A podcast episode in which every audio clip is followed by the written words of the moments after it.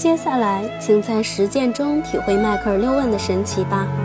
跟迈克尔·六问打了十几年交道后，我发现这个过程真的很神秘，很不可思议。作为科学家，我们可以研究它、分析它，并尽最大的可能用好它。可是，它也有自己的内在规律，它会在自己选定的时间内，以自己的方式慢慢地揭开神秘的面纱。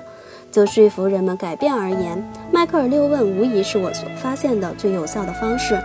然而，迈克尔六问的整个过程之所以能够发挥作用，原因恰恰在于我们并不能控制它。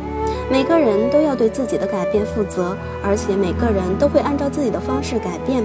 有时候我们想要改变，但却失败了，而且那是真正的失败。但也有些时候，失败事实上是一个强大的转折点，它会引领我们走向最后的胜利。